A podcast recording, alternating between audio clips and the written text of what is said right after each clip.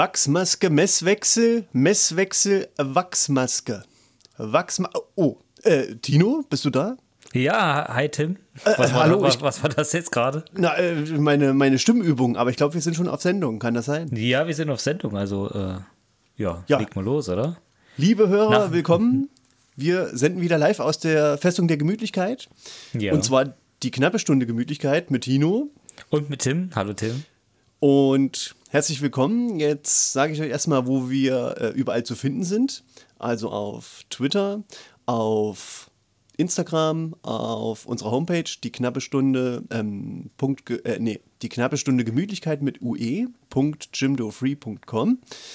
Dann könnt ihr uns noch E-Mails schreiben, die knappe Stunde Gemütlichkeit mit ue.gmail.com. Und habe ich noch was vergessen?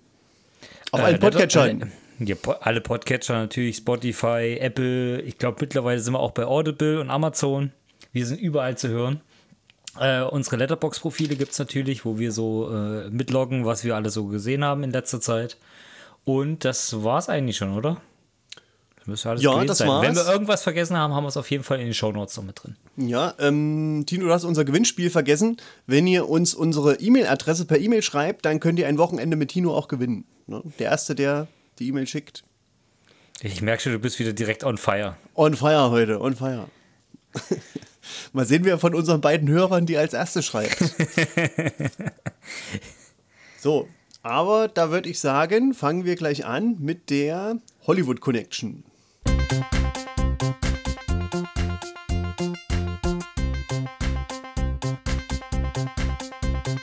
Und zwar hatten wir ja das letzte Mal über Lotta Blum geredet. Äh, und ähm, ihr könnt euch schon mal euer Regal entstauben neben ihrem Klassiker. Das ist jetzt, nämlich jetzt schon ein Klassiker, denn sie ist äh, schon dabei äh, und korrigiert ähm, den neuen Romanteil Jahre der Finsternis. Wie Der hieß kommt- das erste Buch nochmal? Tino? Zeit der Sehnsucht, kann das sein? Nee. Jetzt- jetzt muss ich schnell irgendwas nachgucken. Mit, ich glaube, irgendwas mit Raben.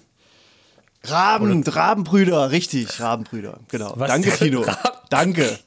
Super, sicher, dass danke. das Rabenbrüder hieß? Um Okay. Gottes Willen, ich glaube, das schneidet man wirklich einfach raus. Zeit, Zeit der Rabenbrüder. Okay, Zeit der Rabenbrüder. richtig. Gut. Ähm, ja, dann kommen wir gleich mal dazu, was wir gesehen haben, oder? Richtig. So, und Tim, Ja. weil wir dieses Mal so ein bisschen, äh, bisschen ein vollgepacktes Programm haben, haben wir ja gesagt, wir machen dieses Mal nicht ganz so viel. Ähm, darum fällt es mir umso schwerer, irgendwie so einen positiven und einen negativen Punkt rauszukriegen. Ähm, aber ich würde mal mit dem Negativen anfangen. Ja. Und ähm, ich schwanke da noch so ein bisschen zwischen Morbius und äh, dem zweiten Doctor Strange.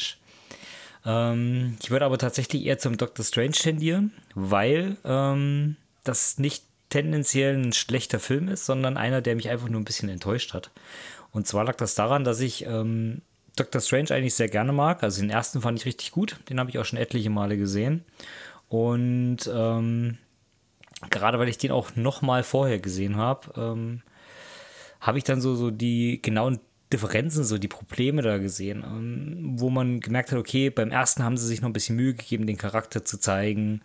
Ähm, da wird der äh, dargestellt, wo kommt der her, was ist die, die Origin-Story von dem. Ähm, und beim zweiten ist es dann halt, du startest da rein, es wird direkt wieder vorausgesetzt, das, was wir auch schon mal angesprochen haben, dass du alle Filme vorher gesehen hast, dass du auch alle Serien da vorher gesehen hast, weil du sonst ein bisschen in der Luft hängst und gar nicht weißt, woran der Film jetzt eigentlich so anknüpft.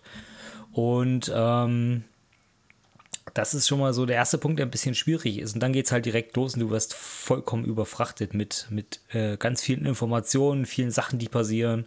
Da ist sehr viel Action drin, ähm, was ja alles nicht, nicht schlecht ist, aber wo du halt merkst, okay, hier wird viel, äh, viel Fanservice gemacht. Also da kommen Charaktere rein, die du schon ewig nicht mehr gesehen hast. Ähm, immer dieses ähm, Fingerpointing, wo du, wo du dann sagen kannst als Fan, okay, hier, da, da wusste ich genau, was da passiert, oder den habe ich schon mal gesehen, der war, wurde da und da schon mal so ein bisschen angeteasert und sowas. Ähm, was halt vielleicht so den, den Standard-Kinogänger, der vielleicht einfach nur einen Blockbuster haben möchte, also ein bisschen verliert. Ähm, das finde ich immer so ein bisschen schwierig. in, in letzter Zeit. Ähm, was halt für mich aber der allergrößte Kritikpunkt ist, ist, dass der Film technisch richtig abgebaut hat, finde ich. Also ich weiß nicht, ob dir das vielleicht in den letzten Marvel-Filmen schon so ein bisschen aufgefallen ist, Ja. dass das, was an CGI und, und technischen Sachen da reingekommen ist, wirklich teilweise ein bisschen plump und billig aussieht. Das denke ich auch. eigentlich- Ich hab, was ich ja. auch so überhaupt nicht gewohnt war und wo viele Nee. sagen, da, da ist so viel Production Value drin und ich finde jedes Mal, nee, das sieht irgendwie nicht gut aus. Das, Das sieht wirklich teilweise einfach hastig und, und, und billig aus, teilweise. Mhm. Mal so schnell gemacht, dass es gerade Genau.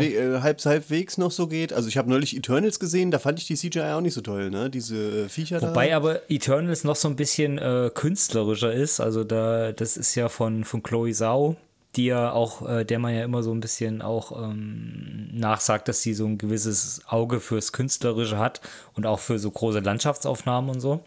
Und das finde ich, gerade bei Eternals geht's immer noch, aber alles, was danach kam oder alles, was so extrem so actionmäßig ist, wirkt halt wirklich wie, also einfach von der Palette.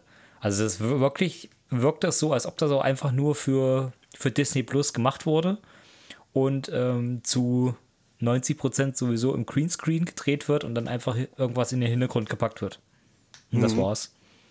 Das finde ich Wobei, halt echt ein bisschen, ja. bisschen schade. Auf jeden Fall. Aber ähm, der Trailer, der hat mich schon neugierig gemacht, ne? Doctor Strange, ich habe ihn aber noch nicht gesehen. Ja, auf jeden Fall. Es, es ist halt auch wieder dieses Multiversums-Ding. Ähm, du musst halt ähm, mindestens Loki mal gesehen haben, damit du weißt, worum es geht oder was, wo diese ganze Multiversumsgeschichte herkommt. Ähm, WandaVision brauchst du die Serie, weil die quasi direkt anknüpft daran. Und ähm, wäre ganz gut, wenn du vielleicht What If auch noch gesehen hast, ähm, weil da viele Sachen einfach schon ein bisschen näher erklärt werden, die, ähm, die das dann einfach ein bisschen vereinfachen, wenn du es siehst. Und Tino, du hast das alles gemacht, ist ja klar. natürlich. Und deshalb ähm, hattest du einen leichten Einstieg. Aber ansonsten würdest du sagen, ist schwierig. So als nee, normaler. ist, nee, ach, Dis- Disney ist nicht dafür bekannt, dass die irgendwas schwierig machen wollen. Die wollen ja Geld verdienen. aber, aber ich sag mal, die verbauen schon vieles ein in die, in die Filme, wo du siehst, ah, hier, ah, den habe ich aber in What If Folge 3 war der aber so dabei und hat, da wurde das schon so ein bisschen angeteasert und das ist jetzt für mich äh, so, ein, so ein Punkt, wo ich sage, ah, lohnt sich, dass ich das geguckt habe, weil jetzt äh, habe ich was, wo ich anderen äh, irgendwie voraus bin oder wo ich anderen äh, quasi erklären kann, so und so ist es. Das finde ich, äh, merkt man da schon ganz schön raus. Okay. Also da sind viele Punkte eingebaut, ohne die es auch funktionieren würde, aber mit denen äh, quasi alles andere ein bisschen mehr Sinn macht. Okay, ähm, ja, was mir nicht gefallen hat in letzter Zeit, das war äh, Halloween Kills. Ähm, von äh, letztem Jahr ist der Film von David Gordon Green. Und ja, das ist halt so diese typische Hollywood, äh, Hollywood-Fortsetzung, wollte ich sagen. Halloween-Fortsetzung. Ne? Kennen wir ja alle. Michael Myers äh, bringt Leute um ähm, mit Jamie Lee Curtis und auch bekannte Namen, Judy Greer und so weiter und so fort. Ähm, was mir sehr gut gefallen hat, war, war der Anfang, denn da spielt nämlich unser Lieblingsregisseur, Schrägstrich Drehbuchautor, Schrägstrich Kameramann, Schrägstrich Darsteller mit Jim Cummings. Der spielt den Polizisten. Und äh, das ist richtig gut, das hat mir sehr gut gefallen. Aber ist auch schlecht, wenn man den gleich am Anfang bringt, denn ähm, ja, also alle anderen Schauspieler, die wurden, die werden halt ein bisschen dadurch herabgesetzt, ne, weil das halt viele davon, von den Leuten, die dann eben hier vor der Kamera stehen und auch schnell den Leinwandtod finden, ähm, haben sich natürlich die, die, dasselbe Kaliber. Und es gibt eben, ja, es gibt ein paar halt coole Szenen, ne, mit diesem Michael Myers.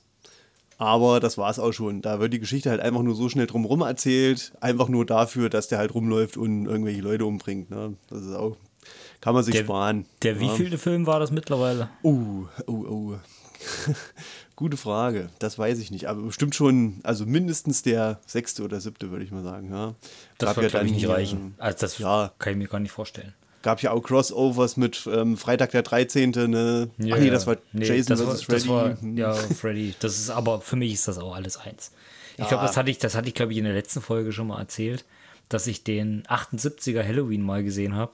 Jetzt neu, weil ich den ja Ja. vorher, ich bin, äh, was diese 80er Jahre Horrorfilme angeht, bin ich da nicht so drin in dem Thema. Und ich habe gedacht, ich hole das alles mal so ein bisschen nach. Aber für mich ist das schwierig. Also wenn du das nicht früher mitgekriegt hast oder wenn du das vielleicht nicht so in deiner Jugend geguckt hast, dann ist das alles so jetzt sehr, sehr schwierig nachzuholen, weil das auch alles halt nicht gut gealtert ist, finde ich. Nee, also zu seiner Zeit sicherlich ähm, gut, ne? aber ja. jetzt eher, hm, naja, kann man so. mal äh, aus filmhistorischen, filmhistorischen so Gründen schauen. Ja, Genau. Tino, was hat dir denn besonders gut gefallen in letzter Zeit? Äh, ah, besonders gut ist schwierig. Ähm, besonders gut hat mir auf jeden Fall Almost Famous gefallen. Ähm, den habe ich letztens mal wieder gesehen, aber ich glaube, da habe ich schon mal ausführlich drüber gesprochen, wo es um unsere Lieblingsfilme ging. Also jede zweite, jede zweite Sendung, ja, ja Almost genau. Famous. Ist das nicht das genau. mit diesem Groupie da, ne? Ja, genau. ja, Tino, also das kannst du uns jetzt, da hört mal bitte in Staffel 3 äh, äh Folge 5 rein, in Staffel 4 Folge 3. Und da habt Staffel 1 Folge 1, Staffel 1 Folge 2 und 3. In 4 habe ich es kurz angeschnitten. Nein, das stimmt überhaupt nicht. Ich habe da genau einmal drüber geredet, wo es um unsere Lieblingsfilme ging, glaube ich. Und danach nie wieder. Aber deswegen sage ich, ich möchte jetzt auch nicht nochmal drüber reden. Aber das war wahrscheinlich mein filmisches Highlight in den letzten Wochen eher. Und da merkst du schon, wie dunkel das geworden ist. Also ich sag mal ähm, so, also wenn mich Tino nachts um drei anruft, dann ist meine Antwort almost famous. Wenn du mir irgendeine Richtig. Frage stellen willst, ja, weiß ich die Antwort schon. So ja? wollten wir eigentlich unser Podcast nennen. Almost famous, fast berühmt. mm. Nee, jetzt komme ich wirklich zu dem Punkt, den ich eigentlich vielleicht mal ansprechen wollte. Ähm, und zwar habe ich gesehen, was mich positiv überrascht hat, äh, war The Sadness. Ähm, ein Horrorfilm äh, aus 2021. Boah, bin ich jetzt, glaube ich, überfragt, wenn ich sage, woher, aber wahrscheinlich Korea, so wie ich es mir vorstellen könnte. Nord oder China. Oder Süd? Hm, ja, wahrscheinlich eher Süd. Ich glaube, aus Nordkorea sind nie allzu viele Filme hier rübergekommen. Das wäre mal interessant. Wo, wo, wobei, das, das wäre mal ein Podcast wert. Die besten Filme aus Nordkorea. Ja. Hm, das könnten wir uns vielleicht mal aufheben für eine Sondersendung. ähm, auf jeden Fall äh, geht's halt, ist, Sadness ist halt einer von den Filmen, die äh, es alle paar Jahre mal gibt, wo es äh, so unter der Hand oder man hört so Gemunkel im Internet so ein bisschen, ah, da gibt es einen neuen Film, der extrem krass ist, der alles über, übertreibt, der schockiert, wie noch keiner vorher schockiert hat, ähm, der so krass ist, wie noch keiner krass war, der so äh, brutal ist, wie noch kein anderer brutal war. Sowas gibt es ja alle paar Jahre mal, ne? Du, du, meinst wie unsere Spezialfolge, wo du Lieder aus König der Löwen singst. So ja, die ist, die ist äh, lizenzrechtlich natürlich gelöscht, das kannst du den Leuten jetzt nicht sagen. Ach so. Also uh. die, die, die gibt es offiziell gar nicht. Ah, okay. Und, und äh, wenn wir das noch weiter erzählen, werden wahrscheinlich auch nächstes Mal wieder die Hubschrauber kreisen. Ja, dann, dann, dann komm lieber wieder schnell zurück zum Thema. Ja, richtig. Und ähm, ja, weiß nicht, früher gab es da sowas wie, ähm, vielleicht ist Serbien-Movie, was halt extrem krass gehypt wurde im Internet oder äh, Hostel war dann auch mal so eine, so eine Phase lang oder Human Centipede oder sowas. Und jetzt gab es eben das, was letztes Jahr so extrem gehypt wurde, The Sadness. In mhm. Deutschland rausgekommen, ich glaube ohne Altersprüfung, also ohne FSK-Logo, gibt es aber offiziell auch im Verkauf, also halt einfach nur ohne Prüfung durchgegangen. Nicht indiziert oder sowas. Aber äh, frei im Verkauf und wurde Anfang des Jahres auch mal in ein paar ausgewählten Kinos gezeigt. Und ähm, geht quasi so ein bisschen darum, es ist halt so ein, so ein Killer-Virus, was halt ähm, Leute infiziert und die dadurch zu einer Art Zombies macht. Die aber noch relativ klar im Kopf sind, aber einfach nur äh, komplett getrieben sind nach Blut, ähm, nach Gier und, und sowas. Und was sich aber halt dementsprechend aber auch weiter, äh, ja, also weiter verbreitet, der Virus. Und der Film scheint am Anfang erstmal zu sein, als ob das so, so ein standardmäßiger äh, Zombie-Film wird, ähm, wo, wo halt ein Pärchen getrennt wird und die wollen sich halt wiederfinden, ne? Und dann müssen die halt irgendwie gucken, wie sie durch diese ganzen Zombie-Massen durchkommen. Ähm, dem ist aber nicht so. Also man merkt direkt am Anfang, dass es, dass diese Zombies in Anführungsstrichen ja sowieso schon so ein bisschen unterscheiden, weil die eben intelligenter sind, die sind schnell, ähm, die haben einen eigenen, einen eigenen Willen, einen eigenen Gedanken und sind eben dementsprechend auch gefährlicher. Und ähm, gefährlicher oder gefährlicher? Ge gefährlicher. Ja. Und die Zombies sind eben dementsprechend dann einfach gefährlicher, weil die eben eigenen Willen haben, weil die, weil die schneller sind, weil die halt prinzipiell Menschen sind, die einfach nur übertrieben äh, scharf sind aufs Leute umbringen. Also die typischen und, Kollegen an der Arbeit. Ne? Ja, wie das halt so ist, normaler Montag. und ähm, Montag in der Bahn. Richtig, genau. Gibt es halt auch Szenen teilweise in der, in der U-Bahn, wo dann welche äh, vollkommen durchdrehen. Und das zieht sich eigentlich so den ganzen Film lang. Also es geht halt, dass die Geschichte, die drumherum gesponnen ist mit den beiden, die sich da halt wiederfinden wollen, die ist halt ähm, Alibi. Also halt einfach nur, um, um eine Geschichte zu haben, die erzählt werden kann. Und der Film basiert einfach nur darauf, dass er möglichst brutal ist, schockiert, Szenen zeigt, die es so noch nicht gegeben hat. Und halt teilweise auch ein bisschen äh, an Grenzen geht. Was halt am Anfang ähm, so ein bisschen immer so aufgekommen ist, wo der Film im Internet so diskutiert wurde, dass halt, dass es Szenen gibt, die äh, vermeintliche Vergewaltigungen andeuten. Okay. Zum Beispiel. Oder ähm, halt die, die extreme Blutfontänen oder sowas. Was halt aber alles mhm. ein Punkt ist, wo, wo das dann eben gerechtfertigt ist, dass es keine Jugendfreigabe gibt, klar, aber die eben nicht so über die Stränge schlagen, dass es jetzt indiziert werden müsste. Weil es halt Dinge sind, die halt ähm, als, als offensichtlich ähm, realitätsfern eben angezeigt werden. Mhm. Und das ist halt so der Punkt, warum der Film so extrem abgekultet wurde oder so extrem gehypt wurde und weswegen dann einfach jeder mal sagt, okay, wenn der schon so angepriesen wird, dann kann man sich den ja zumindest mal angucken und sich so sein eigenes Bild machen. Und ich würde auch sagen, dass der Film wirklich in die Richtung geht, also wirklich polarisiert, extrem krass ist, extrem brutal ist aber jetzt ähm, halt nicht so, dass es jetzt irgendwie das Genre neu erfunden hätte. Aber mhm. äh, der Film ist halt aber auch nicht so plump, dass man jetzt sagen müsste, okay, der ist halt nur auf Gewalt aus und du willst, äh, du willst das auch gar nicht mehr sehen. Es gibt ja auch Filme, die jetzt dann einfach nur, nur eine Härte an Brutalität haben, die du ähm, dann einfach nicht mehr, nicht mehr sehen willst und nicht ertragen kannst beim Zugucken. Das ist es halt auch nicht. Also das ist schon noch als Film erkennbar. Man hat gemerkt, dass sich da Leute Gedanken drüber gemacht haben, aber dass sie halt auch bewusst an die Grenzen gegangen sind und halt äh, versucht haben, was, was können wir machen, damit das noch als Film durchgeht.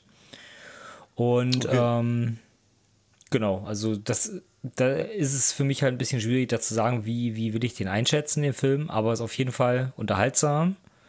Es ist ähm, brutal und wenn man sich den vielleicht so mit Kumpels zusammen anguckt, ähm, nimmt das ja dann auch ein bisschen die Hemmschwelle runter. Weil wenn, wenn man jetzt vielleicht alleine daheim abends sitzt, äh, weiß nicht, ob man den dann unbedingt gucken möchte, ob man da so in, in der Mut ist dafür, sage ich mal. Aber so mit ein paar Kumpels zusammen und dann guckt man sich halt so, so Splatter-Szenen an. Ich glaube, das passt dann schon ganz gut. Okay. Da kann man auf jeden Fall mal reinschauen. Ja. Wenn man, wenn man äh, das Genre so äh, verträgt oder wenn man da Lust drauf hat. Mhm. Weil ich kann mich noch dunkel dran erinnern, wo wir so in unserer Jugend waren und äh, durften so die ersten 18 FSK 18 Filme, äh, Horrorfilme aus der Videothek holen, äh, dass man da auch viel, viel Schund und viel Mist geguckt hat. Der da, der ja, halt richtig, wirklich schlecht war. Na klar. Und da ist, wäre der auf jeden Fall schon einer der, der besseren gewesen. Okay, gut. Was hast ähm, du noch gesehen? Ja, also bei mir auch ist auch FSK 18 und zwar ist das ähm, ein Film von äh, Lee Whannell. Und den kennt man vor allem ähm, als ähm, Drehbuchautor. Und zwar von den Saw-Filmen und Insidious. Der hat aber auch, ähm, da hatten wir neulich schon mal drüber gesprochen, äh, The Invisible Man, ne? der Unsichtbare, hat der Regie geführt auch. Ne? Der neue jetzt. und Regie geführt. Genau, der neue jetzt. Ne? Der war ja schon richtig gut, ne? oder? Was ja. würdest du sagen? Ja. Ne? Und Davor gab es noch einen Film, den hat er gemacht, der ist total unbekannt äh, hier. Und zwar heißt der Upgrade. Und das, äh, da geht es eben um, ja, um einen Mann in der nahen Zukunft, der schraubt halt an alten Autos, aber so selbstfahrende Autos gibt es nicht mehr. Das können sich nur noch die Reichsten der Reichen leisten. Und irgendwann ähm, wird aber ähm, er überfallen und seine Frau. Ne? Und die Gangster schlagen ihn halt brutal zusammen und ähm, die Frau kommt dabei ums Leben. Und natürlich der Reiche, äh, sozusagen, für den er die Autos immer repariert, der hat ähm, äh, eine Erfindung für ihn, die ihm vielleicht helfen könnte. Das muss er aber geheim alles halten, denn äh, das ist so ein kleiner Mikrochip. Ne? Den kriegt er dann implantiert. weil ähm, er ist sozusagen gelähmt seit dem Unfall. Ne? Und ja, genau. Okay, aber ähm, das sind so, sage ich mal, die ersten 10, 15 Minuten vom Film. Mehr möchte ich auch nicht dazu sagen. Auf jeden Fall ist der richtig gut. Ich habe mir gleich direkt gekauft. Äh, es ist eben ähm, eine, eine Art Geheimtipp. Da spielt hier Logan Marshall Green, spielt die Hauptrolle. Das ist so ein äh, Discount Tom Hardy, wenn man ihn sieht, aber äh, ja, hat halt gut gespielt. Ja, und was habe ich denn dazu geschrieben? Das ist halt, ja, das ist eben so eine Art ähm, ähm, ähm, Liebesfilm, sage ich mal, ne, vom Regisseur an eben so Science-Fiction-Genre-Filme, wie zum Beispiel Robocop, Blade Runner oder was es halt früher so gab in den 80er Jahren, ne? so die richtig alten Kultfilme.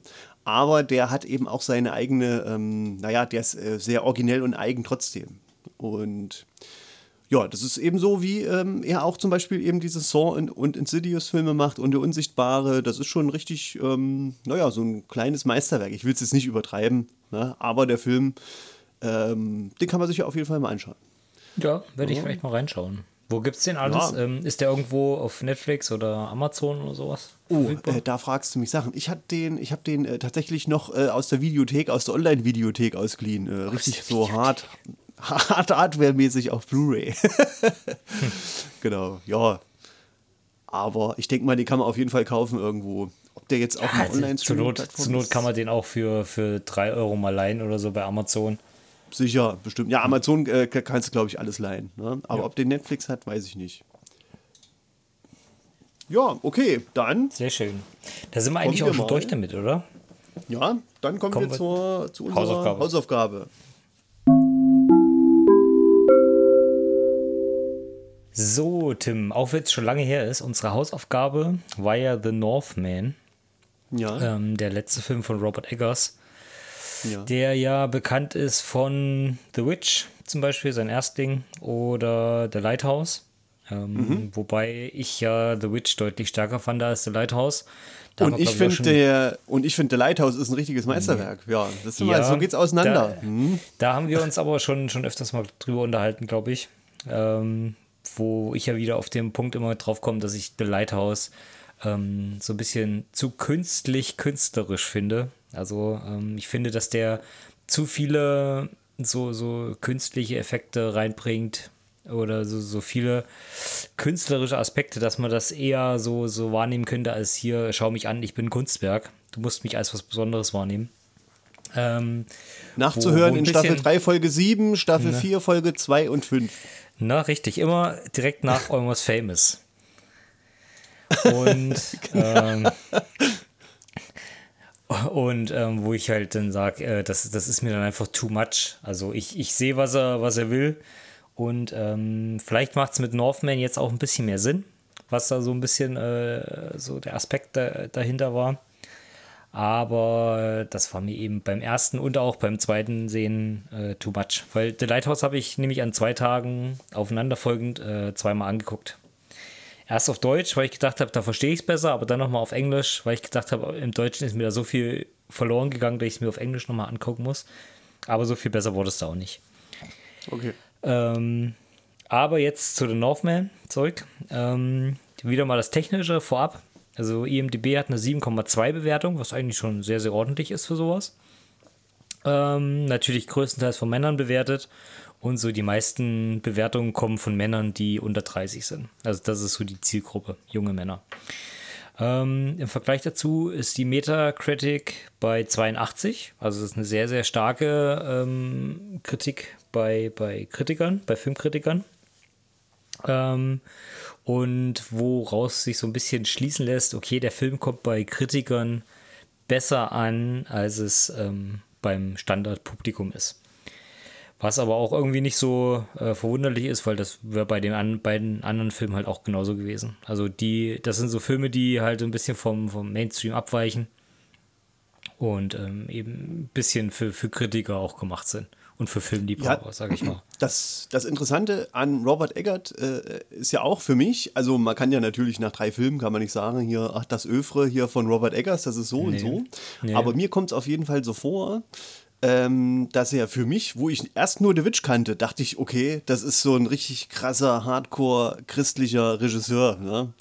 Aber dann, wo ich das live. Findest äh, du? Ja, nu, aber nur, wo ich The Witch gesehen habe. Ne? Und dann habe ich aber den Leuchtturm gesehen, da dachte ich, hä, was macht der jetzt für einen Film? Ich dachte ja, das wäre so und so ein Typ. Ne? Ich glaube ja, also der ähm, hat auf jeden Fall immer äh, Drama, Horror, Thriller, Mystery und Fantasy in den Filmen drinne.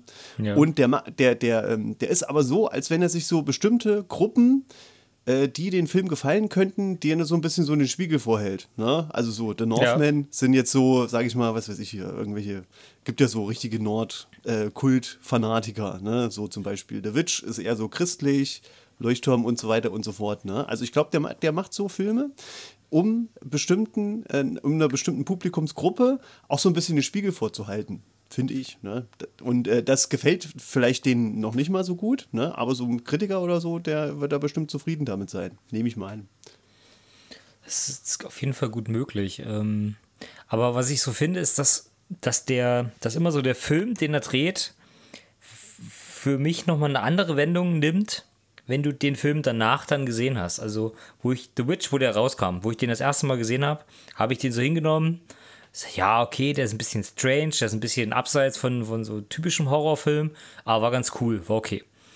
Ähm, wo ich den Lighthouse gesehen habe, habe ich gedacht, jetzt gucke ich mir The Witch nochmal an. Und dann macht das schon mehr Sinn, weil du den besser einschätzen kannst, den Regisseur. Du siehst, wo der so hingeht, welche Richtung, was der sonst noch so macht, was, was der vielleicht so für Aspekte im, im Film hat wo du halt immer wieder so Sachen wiedererkennst. Und dann ist das, äh, finde ich, dann interessanter, wenn du den Film dann nochmal anguckst. Vielleicht mit dem Aspekt, wo du weißt, was der Regisseur sich vielleicht dabei eher denken könnte. Und jetzt ist es ja so, vielleicht macht es dann auch mehr Sinn, jetzt nachdem ich den Northman mittlerweile zweimal gesehen habe, dass ich dann sage, okay, ich gucke mir jetzt The Lighthouse nochmal an, um da wieder so, so Themen drin zu sehen, äh, die ich vielleicht durch Northman erst entdeckt habe und die mir aber Lighthouse dann vereinfachen. Oder das wäre vielleicht nochmal ein interessanter Gedanke. Auf jeden Weil Fall. Weil das halt, wie gesagt, durch The Witch auf jeden Fall so war. Ja. Und ähm, was ich halt finde, ist halt, dass du immer so, so, so, so Hauptpunkte hast. Also der will halt immer so ein, ein Hauptthema nennen, äh, nennen oder nehmen und quasi baut die Geschichte ja drumherum. Bei The Witch war es ja dieser religiöse Fanatismus, um den ja quasi die Geschichte mit einer, mit einer Hexe gebaut wird. Nur um den eigentlichen Horrorpunkt, also ihren Vater quasi so ein bisschen zu entlarven. Mhm. Und bei, bei The Lighthouse war es ja eher so die, weiß nicht, Einsamkeit oder der Wahn oder sowas, der da so durchgekommen ist, der ja aber auch wieder durch diese Fantasy-Punkte mit dem, mit diesen äh, Meerjungfrauen zum Beispiel hier reingekommen ist. Und beim, bei Northman hast du jetzt wieder den Punkt, dass es vielleicht eher darum geht, dass es äh, um, um Rache geht oder wie, wie sinnvoll ist Rache, macht das überhaupt Sinn? Und darum, darum mhm. ist halt diese Geschichte gebaut, die aber, also für mich vollkommen belanglos ist, weil das eine Geschichte ist, die schon hunderte Mal erzählt wurde. Also das ist ja wirklich, also diese Hamlet-Geschichte, die wird ja wirklich überall verwendet und, und stets und ständig äh, irgendwo anders ausgeschlachtet. Mhm. Ähm, natürlich bei Hamlet, aber das bekannteste Beispiel ist eigentlich König der Löwen. Also wenn du dir König der Löwen nimmst, ist, ist das halt genau die Geschichte, die, die da auch erzählt wird. Also der, der, äh, der Prinz wird quasi äh, vertrieben, nachdem, der, nachdem sein Onkel den, den Vater umgebracht hat und nach äh, vielen Jahren kommt er zurück und will den halt umbringen. Mhm. Und das ist halt, also die, diese Geschichte ist ja zigmal erklärt worden oder zigmal schon erzählt worden, deswegen ist sie ja belanglos und deswegen ist sie für mich auch äh, uninteressant. Die ist halt einfach mhm. Mittel zum Zweck, um, um halt diesen, diesen Rachegedanken da reinzubringen. Und äh, wie geht der mit dem um und wie wird der halt verwendet und wie macht der überhaupt Sinn? Das ist, glaube ich, so der, der Punkt in dem Film. Und ähm, ich finde halt, dass, dass Eggers das eigentlich ganz, ganz cool äh, darstellt, weil du halt viele richtig brutale Sachen drin hast. Und ich glaube, mit diesen brutalen Szenen, die in dem Trailer drin sind, hat er auch versucht, so das, das Publikum irgendwie so reinzukriegen ins Kino. Weil halt viele sich wahrscheinlich gedacht haben, oh, das ist schon brutal, Schlachten, Wikinger. Ähm, sowieso durch den Hype vielleicht von der von der Netflix-Serie oder von der von der Serie Vikings, die auch auf Netflix, glaube ich, läuft. Ähm, ist das sowieso, glaube ich, so, so ein Thema, was gerade aktuell ist oder was halt äh, vielleicht auch interessant ist für Leute. und versucht halt damit so, so ein bisschen so ein Mainstream-Publikum abzugreifen, die aber wahrscheinlich dann im Kino erstmal so die ersten Minuten da gesessen haben und wussten erstmal nicht, wie sie den Film einordnen sollten. Weil es halt ja, ja auch die, weil, weil es ja auch direkt äh, losgeht mit, mit diesen ganzen Szenen, ähm, wo, wo Willem Dafoe quasi nur mit, mit seinem Gesicht drin ist. Was ja auch relativ ja. am Anfang ist. Was, was ja. schon mal ein bisschen verstören kann, aber wenn du die. Hoppla. Bist du jetzt, bist du jetzt umgefallen? Nee, Stift ist runtergefallen. Ja, okay. Erzähl ruhig weiter, ich höre dir zu. Ähm, wenn, wenn, äh, wenn man die anderen beiden gesehen hat, die Filme, dann kann man da ungefähr schon so ein, so ein Schema entdecken und weiß ungefähr, wo das hinläuft. Und gerade sein, sein scheinbar seine Muse, Willem Dafoe, ähm, ist ja da auch nun so integriert, der halt auch wieder so, so ein bisschen eine, eine Rolle spielt, die halt so ein bisschen trüber ist, die halt ähm, so ein bisschen beängstigend also der hat halt sowas, sowas in der, in der Stimme und seiner Art, die halt so ein bisschen ähm, Unwohlsein hervorrufen bei den Leuten, glaube ich. Und ähm, ja, die, die halt äh, einfach äh, komplett so, so polarisiert, auf jeden Fall. Ja. Und ähm, gerade solche Kurz. Szenen. Hm? Bitte? Nee, ah, nee äh, erzähl ruhig erstmal. Hm? Ähm, gerade solche Szenen halt ähm, finde ich halt auch so, so, so als Alleinstellungsmerkmal dieses, dieses äh, psychotische, psychiatrische, äh, psychische, diese Szenen, ähm, die halt so drin sind, wo du halt Eggers seine Handschrift halt anerkenn, äh, an, anmerkst, so. Wo du das halt richtig raus, raus siehst, äh, dass das von ihm ist, der Film, und dass er so seine, seine Ideen da eben mitgegeben hat. Und was da noch dazu kommt, sind halt auch so Sachen wie ähm, dieses ganze Expressionistische, was wir schon mal besprochen hatten, wo wir ähm, den, den Nosferatu mit Kinski besprochen hatten. Ähm, ja. Was jetzt hier auch äh, extrem deutlich ist, wo du extrem viele Szenen hast, wo einfach nur eine, eine Hütte oder eine Höhle oder sowas ist, wo du flackerndes Licht siehst, wenig Farben und immer dieses äh, Schatten-Lichtspiel mit den ähm, extremen Kontrasten. Was halt auch extrem deutlich ist, äh, dass das wieder von ihm ist, weil du das halt auch im, im Lighthouse alles hattest. Ob das jetzt, glaube ja. ich, so im Witch drin war, glaube ich nicht. Äh, zumindest habe ich das da nicht mehr so in Erinnerung. Das war dann ein bisschen anders, fand ich.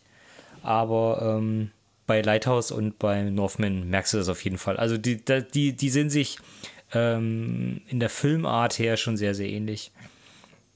Das Ganze wird ja. natürlich dann auch noch ergänzt mit, mit diesen ganzen Kampfszenen, die halt richtig gut choreografiert sind, wo halt auch versucht wird, das in so, so One-Shots zu zeigen. Zum Beispiel diese, diese Stürmung am Anfang von diesem, ähm, von diesem Wikingerdorf, wo die sich als Wölfe erstmal verkleiden, da anschleichen und dann halt diese Welle stürmen und dann das ganze Dorf dann niedermetzeln.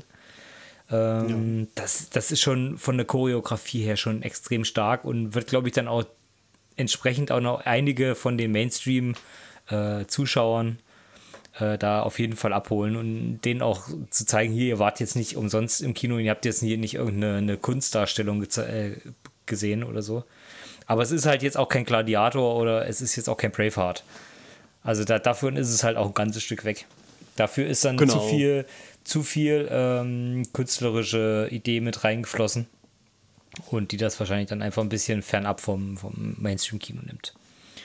Ja, Genau. Also ich wollte auch nur mal ganz kurz sagen, ne, zum Inhalt für die Fans, ne, für die Fans von klassischer englischer Literatur, die kennen das schon, das ist eben Hamlet, ne, aber hier heißt er eben nicht äh, Hamlet, sondern es ist eben das Original ähm, aus der Edda, ne, der heißt ja Amlet, ne, das ist eben ja. der Sohn von einem Wikingerfürsten, äh, Auerwandil, ne, da hört man auch eventuell den Bezug zu ähm, Tolkiens ähm, Herr der Ringe, ne? Äh, Aber musst, ja, du, musst du da hm? das jetzt nochmal erzählen, die Geschichte. Meinst du, das ist jetzt äh, relevant?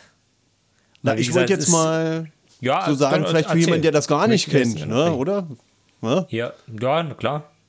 Also, ne, ähm, diese, dieser Auwandil und ähm, ist eben der äh, Vater und der wird eben von seinem Bruder getötet und der nimmt eben der Avandils Frau ähm, halt zu seiner Frau und ähm, verbannt den Amlet. Ja, genau darum geht's. Ja.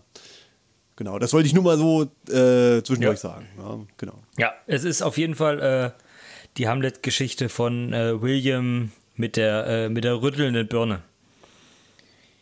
Genau, aber eigentlich Sha aus der Sha Edda. Shakes, ja. Shakespeare. Weißt du? Na, Ja, Hast, hast du noch irgendwas, was du ergänzen möchtest zu dem, zum Film?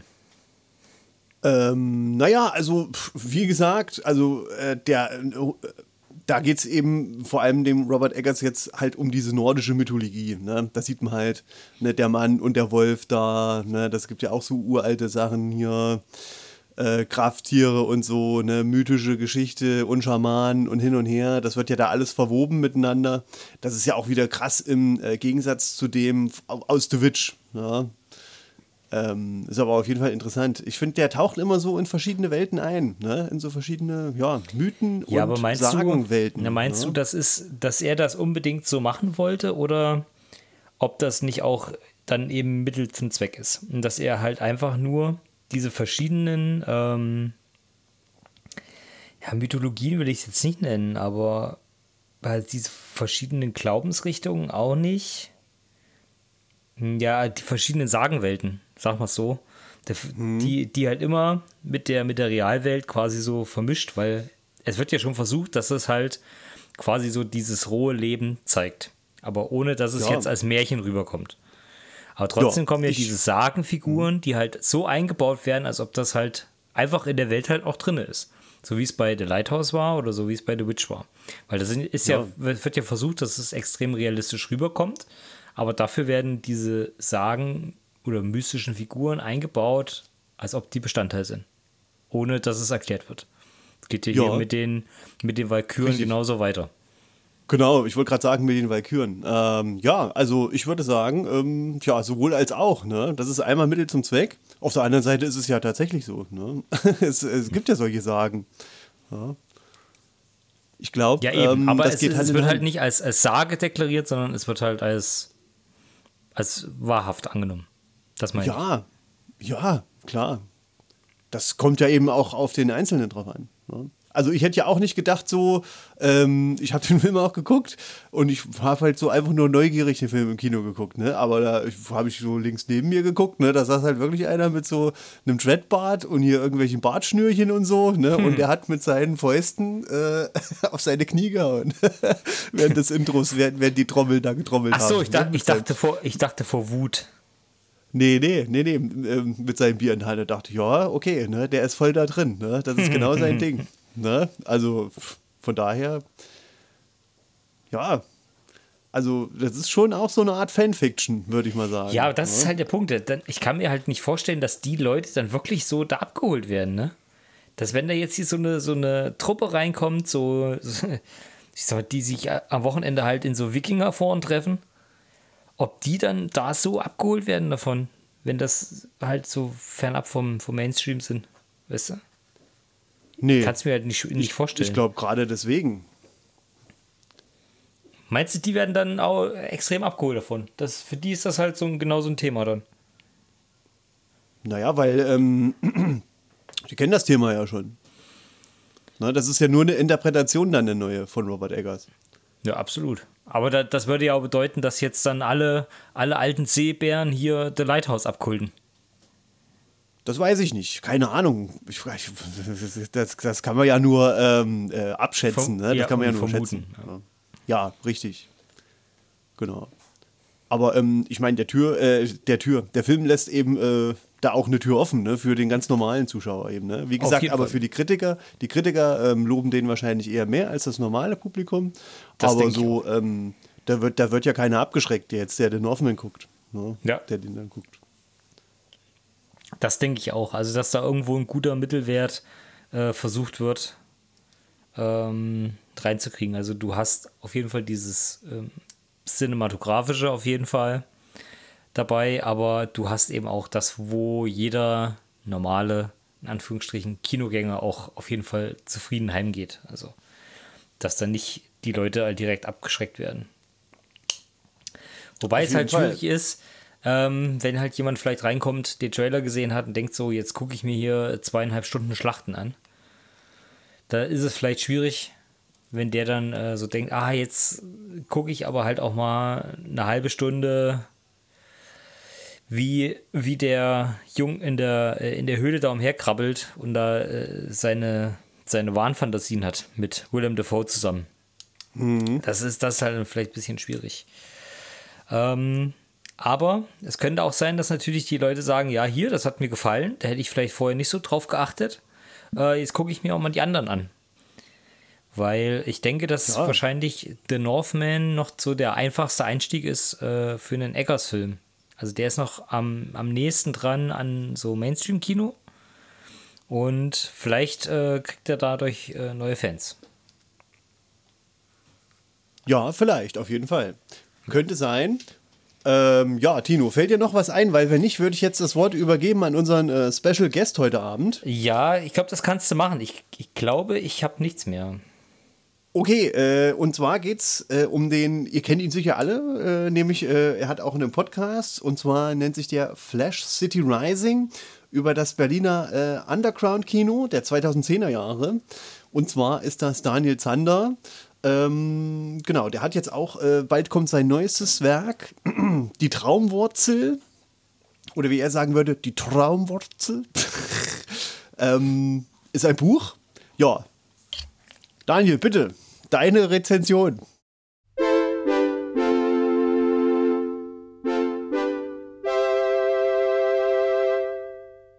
Sehr geehrte Damen und Herren, ich begrüße Sie alle ganz recht herzlichst zu diesem Gastkommentar meiner Wenigkeit, Daniel Zander, Philosoph, Künstler und freier Publizist.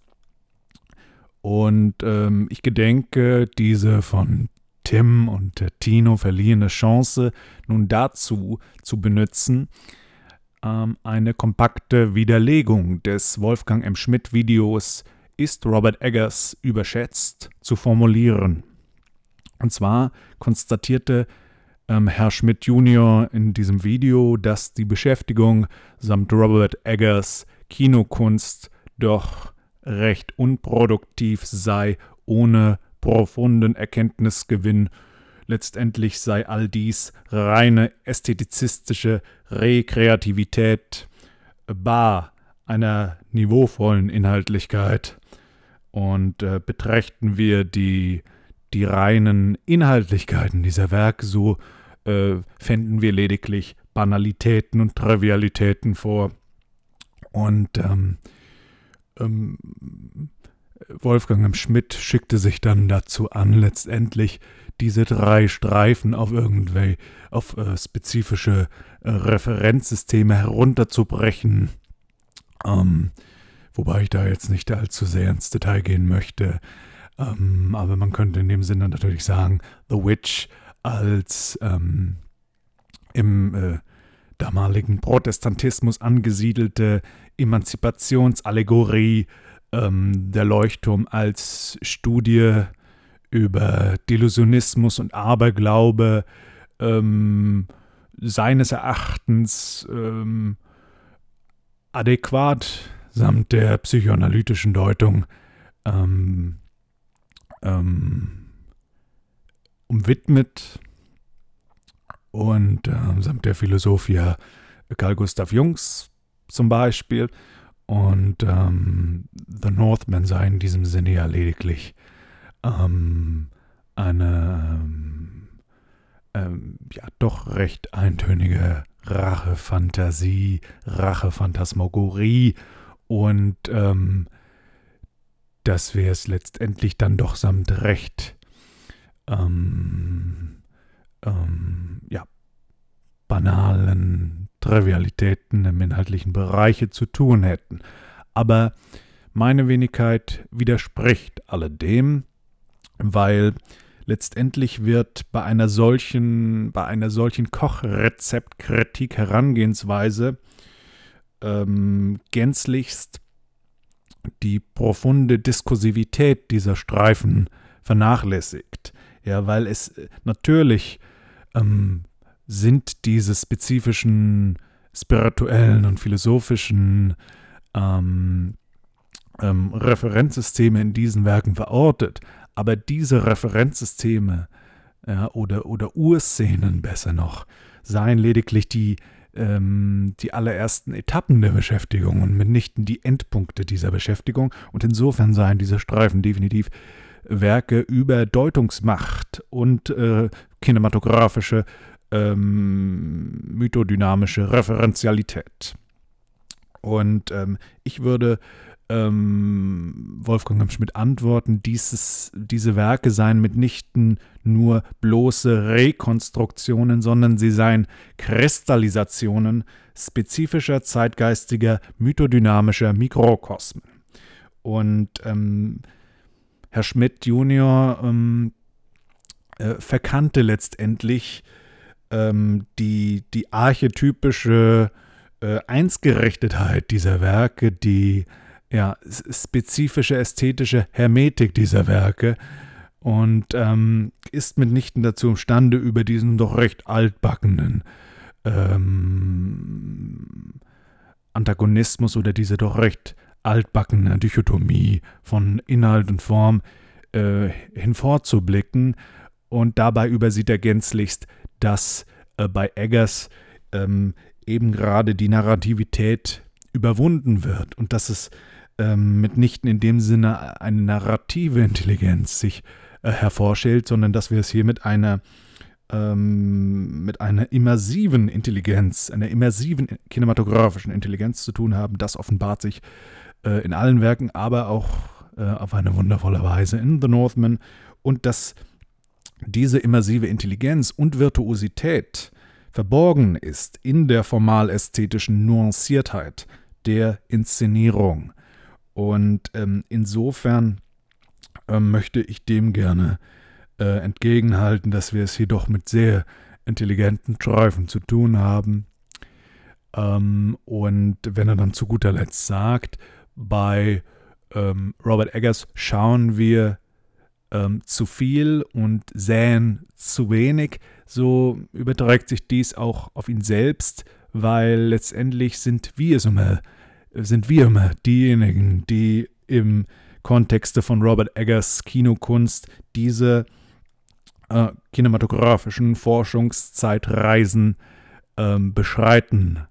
Ja, und unserer Verantwortung obliegt es, ähm, ja, einen profunden äh, Erkenntnisgewinn daraus zu extrahieren und ist es uns nicht möglich, dies zu vollbringen, so sind wir es immer selbst, die die Verantwortung dafür tragen müssen.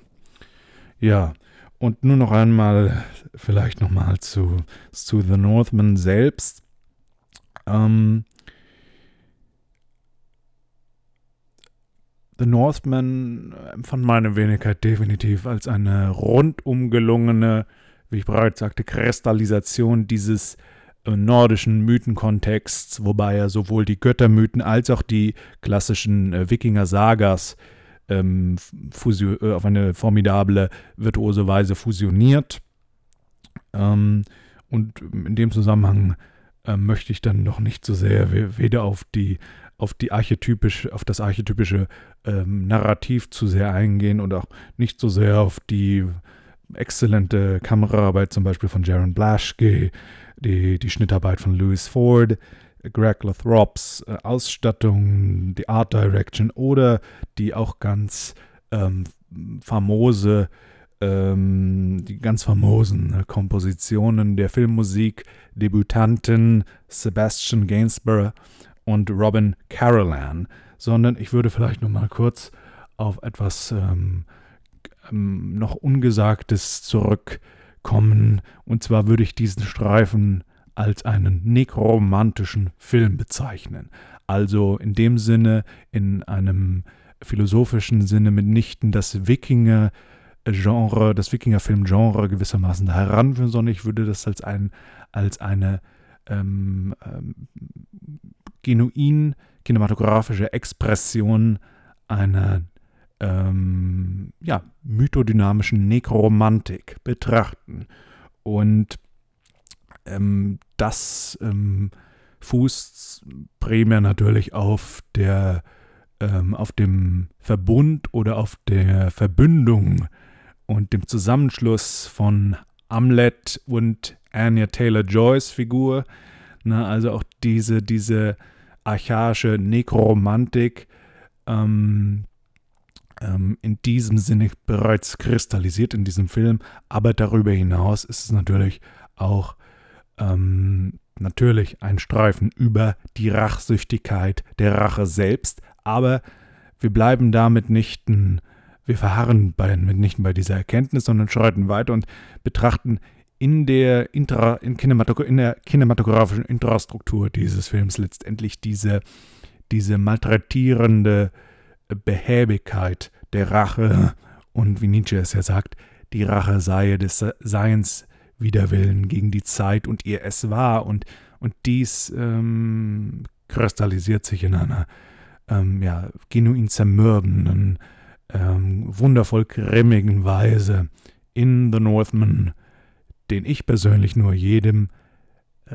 wärmstens ans Herz zu legen imstande bin.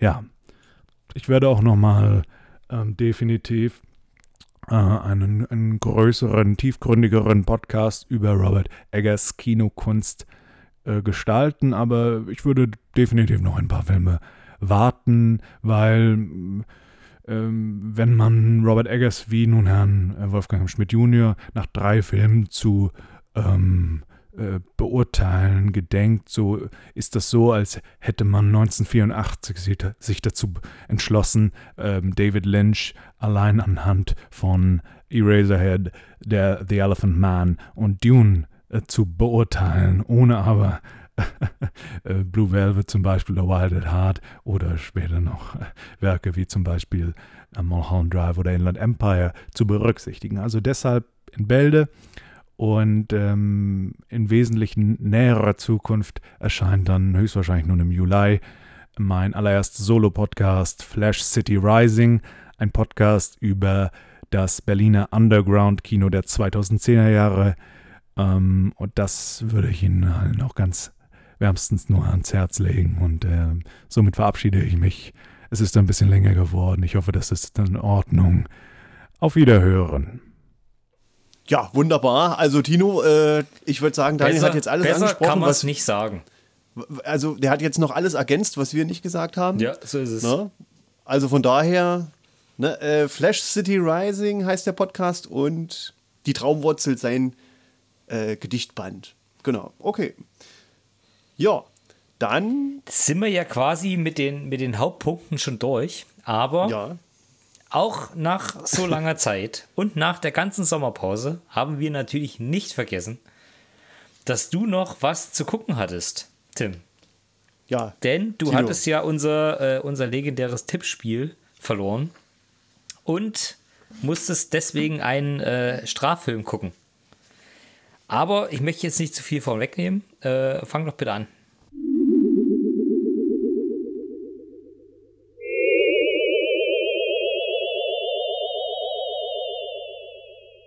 Ja, gerne. Und zwar der Straffilm ist ja äh, Jesus Christus Vampirjäger, Tino. Und da habe ich erst gedacht, naja, gut. Moderner was, Klassiker. Was soll das jetzt wieder sein? Ne? Und ja, ich habe mir den eben angeguckt und aber, äh, ja, weil es gerade so schön ist, ne, den kann ja jeder angucken. Tino, du hast nicht nur an, an, ähm, an, an mich gedacht, Nee. sondern eigentlich theoretisch jetzt an jeden Hörer, denn wenn der Hörer jetzt Pause drückt, ne, dann kann er mal kurz auf YouTube gehen und dann kann er eingeben Jesus Christus Vampire Hunter und dann kann er den Film äh, auch ähm, anschauen oder wir können den zusammen auch analysieren, wenn du das, wenn du das möchtest, äh, Tino. Ne? Das ist eigentlich gar nicht so eine schlechte Idee.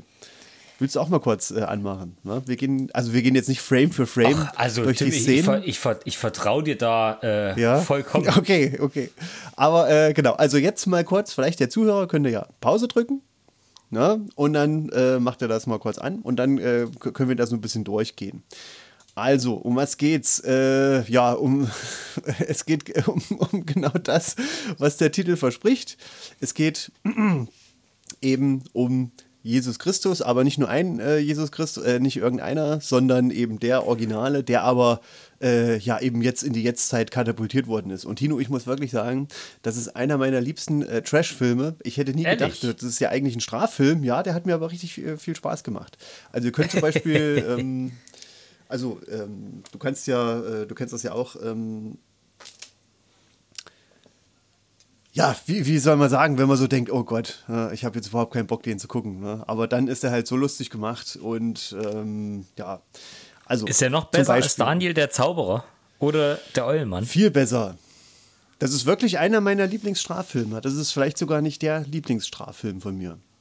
Dann, dann habe ich dir ja quasi gar keine Strafe aufgegeben, sondern ich habe dir ja noch einen Gefallen Nee. getan. Ja, hast du gemacht, auf jeden Fall. Und da muss ich mir eigentlich noch mal was anderes überlegen. Könntest du machen, aber äh, wie gesagt, der Straffilm ist ja vorbei. Wenn dann vielleicht beim nächsten, beim nächsten Tippspiel. Ne? Ja, Also wir wollen jetzt hier nur mal gucken, ne, zum Beispiel. Also wir können ja hier mal, äh, ich gehe mal hier auf Frame, ähm, 57 Sekunden. Ja, das, das sagt eigentlich schon alles. Wenn ihr dorthin geht, zu 57 Sekunden oder eine Minute, dort ist ein bärtiger Mann im Anzug, der kommt aus einem Gebüsch und zitiert aus der Bibel. Ja? Und ganz Ja, normaler ähm, Tag im Büro. legt er halt los. Ne? Und es geht eben darum, äh, nicht jeder kann in das Haus da hinten kommen.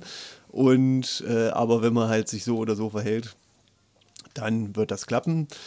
Ähm, ja, da geht es dann langsam weiter mit, mit Trailern. Und das war schon krass, weil ähm, am Anfang zum Beispiel, also das geht los so ungefähr bei, ähm, bei anderthalb Minuten oder ab der zweiten Minute, dann werden so die, die ganzen Schauspieler eingeblendet mit so Bildern. Und das sieht halt aus richtig wie 80er Jahre. Ähm, äh, Actionkino, ne? Und da habe ich gedacht, wow, äh, der Film ist wirklich aus den 80er Jahren. Und da habe ich so viele Sachen gesehen, die mich an spätere Filme erinnert haben.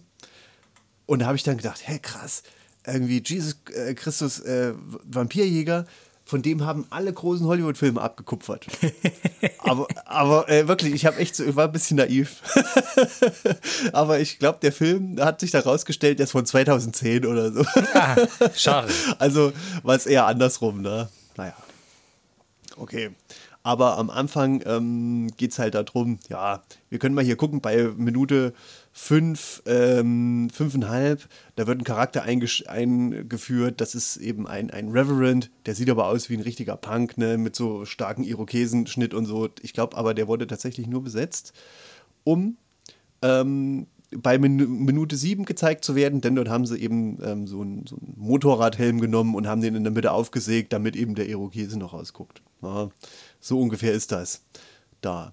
Und sie fahren nicht irgendwo hin, sondern sie fahren an Bethlehem. den, nee, an den großen See. Ich glaube, einer der fünf großen Seen. Dort ist gerade Jesus, Jesus äh, und macht da so sein Ding. Ne? Weil sie brauchen seine Hilfe. Äh, überall in der Stadt sterben die Menschen, haben Einstichwunden am Hals, keiner weiß, was los ist. Ne? Und aber Jesus weiß es, sonst wäre er nicht Jesus. Ne? Das sind alles Vampire. Und dann entbrennt erstmal ein kleiner Kampf am ähm, Wasser. Und äh, die beiden Gegen Pater Vampire. sterben. Gegen Vampire, ja, ja, die kommen dann einfach so. Stark. Ne? Aber, aber Jesus wäre nicht Jesus, wenn er nicht schnell einfach das Wasser vom See, ich glaube, das ist einer der fünf großen Seen, äh, wenn er durch das nicht einfach schnell in Weihwasser verwandelt würde. Ne? Und dann kann er eben die beiden Vampire besiegen. Und ja, jetzt sind wir hier bei Minute 11. Könnt ihr mal schauen, 11.34. Da geht es eben los. Ähm, vorher hat er noch so eine alte Kutte gehabt und lange Haare, aber jetzt schneidet er sich die Haare kurz mit Koteletten und dann gibt es erstmal eine schöne Musical-Einlage durch die ganze Stadt. Musical ist auch noch mit dabei. Äh, Tim, ich habe die ja, ja, wirklich. das, das hat, das hat Musical-Elemente, äh, genau. Okay, und wie geht's denn dann weiter hier? Ähm, gibt's die Gespräche? bin ich Ach ja, tatsächlich ein bisschen neidisch, dass du den Film bekommen hast, nicht ich. Äh, Tino, also das lohnt sich auf jeden Fall. Aber äh, hier geht es auch dann weiter. Äh, ich glaube, bei Minute 18, da habe ich gedacht, als ich noch gedacht habe, der Film ist auch aus den 80er Jahren, äh, da habe ich noch gedacht, dass der ähm, die Matrix-Trilogie von hier, von dem Film geklaut hat. Denn da gibt es so ein Auto, da steigen halt immer mehr Leute aus, immer mehr Schläger, ne? Und Jesus macht die halt mit seinem Kung-Fu platt, ne? Ohne Ende. Das, das ist wie hier mit diesem äh, äh, Agent Brawl Smith. Mit Agent Smith, ne? Wo immer mehr Leute kommen. Ja. Also so ab Minute 18, ne? Wenn ihr da so ein, so ein, so ein so ein Prügelfest hier gucken wollt, also wirklich, also Kung Fu vom Feinsten. Ne? Da wurde, der, der Film ist ja übrigens nicht aus den USA. Der Film ist aus Kanada. Ne? Der ist ja auch, glaube ich, irgendwo da gedreht. Aber da gibt es ja auch diese großen Seen, das ist ja da an der Grenze. Genau, ja, also wenn ich hier mir das angucke, das ist schon wieder echt 1A. Tino, den musst du ja auch mal reinziehen. Ne? Ja, du hast mich jetzt äh, wirklich direkt hier äh, schon mal angetriggert damit. Und ja, auf jeden Fall. Naja, da geht es dann weiter. hier bei Szene, äh, bei Minute 25 etwa, kommt äh, eine Freundin dann ins Spiel. Und das ist ja nicht irgendeine Freundin, weil Jesus ist ein bisschen verwirrt. Das hat er noch nicht so gesehen. Ne? Da handelt es sich nämlich um eine sogenannte Lesbianerin. Äh, Lesbianierin, ich weiß nicht so genau, also ähm, ich kann das auch nicht so genau erklären. Auf jeden Fall, ähm, die mag zum Beispiel andere Frauen, äh, aber das wird hier nicht näher erklärt. Die ist so ein bisschen hier in so einem, in so einem äh, Camouflage-T-Shirt und so zu sehen. Mhm. Die, die ähm, ja, die müssen halt gegeneinander kämpfen erstmal, ne? Also, aber. Auf jeden Fall werden starke doch- Charakter, Charakterdarsteller, oder was meinst Die, du? Die werden später auf jeden Fall beste Freunde. Und ähm, wie kann man das besser äh, bildlich darstellen? Nicht anders als in Minute 26, 35. Ne, die zwei gehen erstmal in die Sauna. Und da, da erklärt sie eben Jesus, äh, was jetzt genau das Problem ist. Ne? Wo diese Vampire herkommen, wer die gemacht hat. Ähm, das ist nämlich so eine Art, ja, so ein verrückter Professor, kann man das sagen dazu. Ähm, genau, aber, ne, also nicht einfach so geht's hier auf Verbrecherjagd, sondern ab Minute 28 ungefähr, 28,5. Nee, so- sogar noch früher, ab Minute 27 ähm, geht's erstmal auf Shoppingtour. Das ist so diese typischen äh, Shopping-Szenen, die man so kennt, ne? Tür auf, Tür zu, nee, das geht nicht, das ist blöd. Ne? Und ja, ist halt auch echt ein Klassiker, ja. Jetzt schon. Es klingt wirklich so, Also- als ob da alles dabei ist bei dem Film. Da, also da fehlt nichts. Und wir sind gerade erstmal bei, bei Minute 30, ne? Der Film geht eine Kommt, Stunde 24. kommt, kommt da jetzt noch viel oder kannst du da ein bisschen was überspringen? Ähm, Weil du ich möchtest ja jetzt den. Zuhörern nicht alles vorn wegnehmen. Die sind ja mittlerweile auch wirklich so heiß darauf, dass ich, dass ich den auf jeden Fall mal bei YouTube angucken möchte. Na gut, okay, also ähm, wir können das auch ein bisschen verkürzen, aber eine Szene ist wirklich der Hammer. Und zwar ist das ähm, etwa zur Mitte des Films. Und da fragt sich halt Jesus so, ne, äh, irgendwie, der geht, geht in ein Café, ich komme überhaupt nicht mehr klar. Ne? Und ich brauche jetzt unbedingt Hilfe. Und da kriegt er ein Dessert vorgesetzt. Und dieses Dessert ist dann Gott. Ne? Was? Das Dessert, verwand das Dessert verwandelt sich in Gott und spricht mit Jesus. Kannst du äh, angucken ab ähm, 45, 36. Ne? Und das ist wirklich der Höhepunkt des Films. Das ist, äh, sowas habe ich noch nie gesehen. Das hast du auch noch nie gesehen. Äh, Ich kann man nur dachte, empfehlen. so ein bisschen wie bei König der Löwen mit den Wolken. Ja, ja, so kann man sich das vorstellen. Und hier, also das ist auch, ja, also äh, dann, äh, und dann hat er aber wieder seinen Spirit gefunden. Und dann geht es auch weiter mit, ähm, also äh, die, die alten Wrestling-Film-Fans, die werden vor Freude überkochen.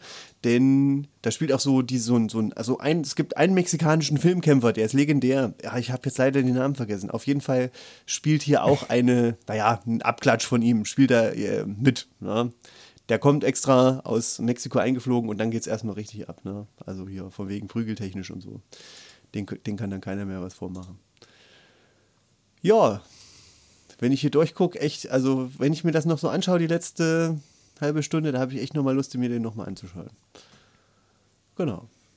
Okay, Bin auch schon mittendrin. Also, ich werde mir Ja. das jeden Fall noch angucken.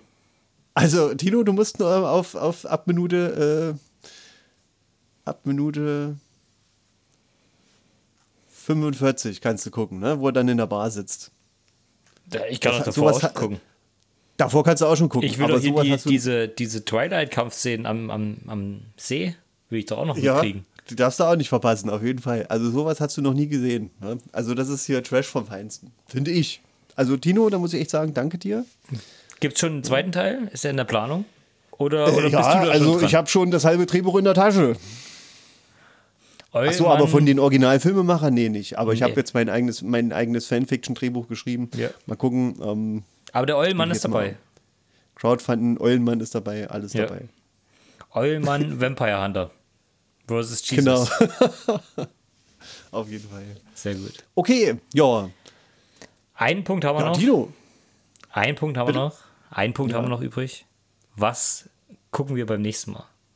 Oh, äh, da habe ich mich jetzt überhaupt nicht vorbereitet. Hast du vielleicht Hm, das was dachte ich mir fast.